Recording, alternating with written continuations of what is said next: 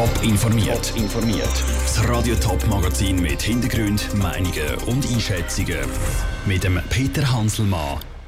Warum im Kanton Zürich die Behandlungen nicht in allen Spitälern gleich teuer sind und warum der Schweizer Fußballverband im Moment heftig kritisiert wird, das sind zwei von den Themen im Top informiert. Wer sich im Kanton Zürich ein Bein bricht oder einen entzündeten Blinddarm hat, der kann sich grundsätzlich in 19 verschiedenen Spitälern behandeln lassen. Und hoffentlich ist die Behandlung überall gleich kompetent.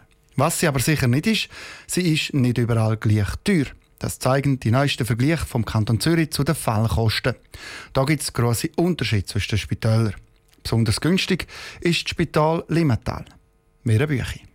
Erster Vergleich mit anderen Spitälern zeigt, wie kostengünstig das Spital Limmatal wirklich arbeitet.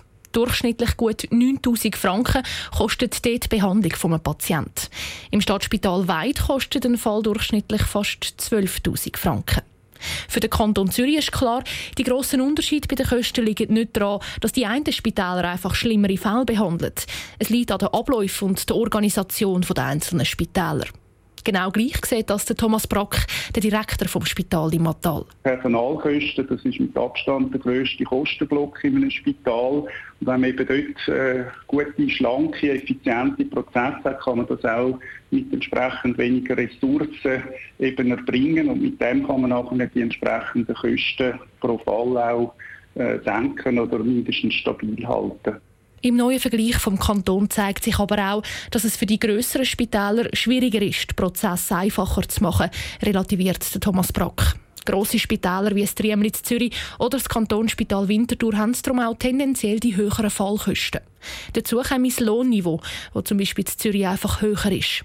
Dann kommen aber noch andere Gründe dazu. Einer davon ist, dass wir im Moment ja noch in einer relativ alten Infrastruktur sind und somit eigentlich relativ tiefe Kosten im Bereich der Amortisierung haben, im Gegensatz zu anderen Spitälern, die einfach äh, zum Teil schon investiert haben in neue Infrastrukturen.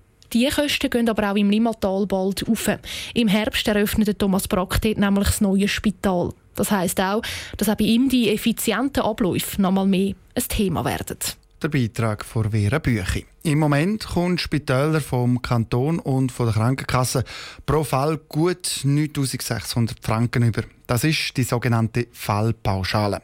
Im Vergleich vom Kanton Zürich sieht man aber, dass die grosse Mehrheit der Spitäler pro Fall im Durchschnitt viel höhere Kosten hat als eben die 9600 Franken.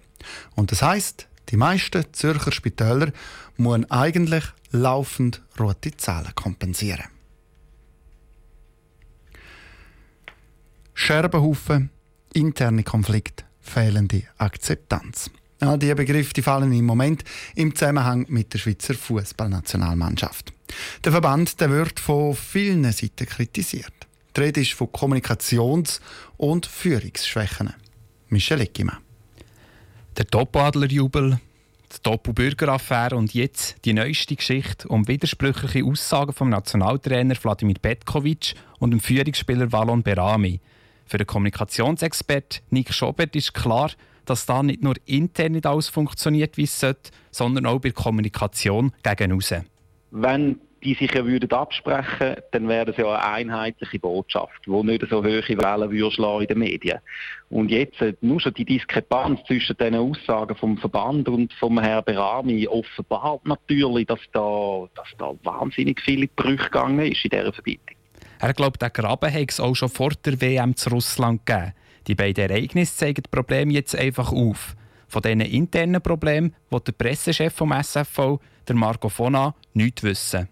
Da bin ich ein bisschen erstaunt und auch enttäuscht, dass äh, kommt man sehr vieles ein bisschen pauschalisiert und wenig differenziert betrachtet vor. Ich kann nur jetzt ein aktuelles Beispiel nehmen. Es wird aufgrund von dem interpretiert, wir haben das Kommunikationsproblem, wir sagen den Scherbenhaufen, wir haben Gräben innerhalb von der Mannschaft. Es staunt mich schon sehr, wie schnell das da solche Urteile gefällt werden. Bei diesem aktuellen Fall geht es konkret um ein Telefongespräch zwischen dem Nazi-Trainer Wladimir Petkovic und dem Wallon Berami, einem von seinen Führungsspielern. Der Spieler hat nach dem Telefonat gemeint, es sei das Ende von seiner nationalen Karriere und hat das verkündet. Der Nazi-Trainer wird ihn aber nur für das nächste Aufgebot nicht aufbieten. Der ehemalige Nazi-Spieler Georges Bregi verfolgt das Geschehen und die Nazi immer noch. Er versteht das Verhalten vom Verband und dem Trainer Petkovic nicht. Das, äh, was in Russland ist, ist der Verband zuständig. Jetzt ist der äh, Petkovic selber, der auf die Spieler zu ist. Und ich glaube, da ist aber auch wichtig, dass der Petkovic wahrscheinlich besser wäre gewesen, wenn man solche Diskussionen hat, dass man die Kommunikation unter vier Augen hat, dass man miteinander kann reden dass man die Reaktionen kann anschauen kann, dass man miteinander kann diskutieren In einem Punkt sind sich besonders der Kommunikationsexperte und der George Bregi einig. Die Mannschaft und der Verband müssen näher zusammenrücken und eine Einheit werden. Neben dem Valon Berami hat äh, der Nazi-Coach auch mit dem Blerim Cemaili, ähm, Gelson Fernandes, dem Captain dem Stefan Lichsteiner und dem Johann Tschuruk geredet. Die haben alles verstanden, sagt der Verband. Der Gelson Fernandes der hat jetzt aber gerade vor kurzem den Rücktritt aus der Nazi bekannt gegeben. Top informiert, auch als Podcast. Mehr Informationen gibt es auf toponline.ch.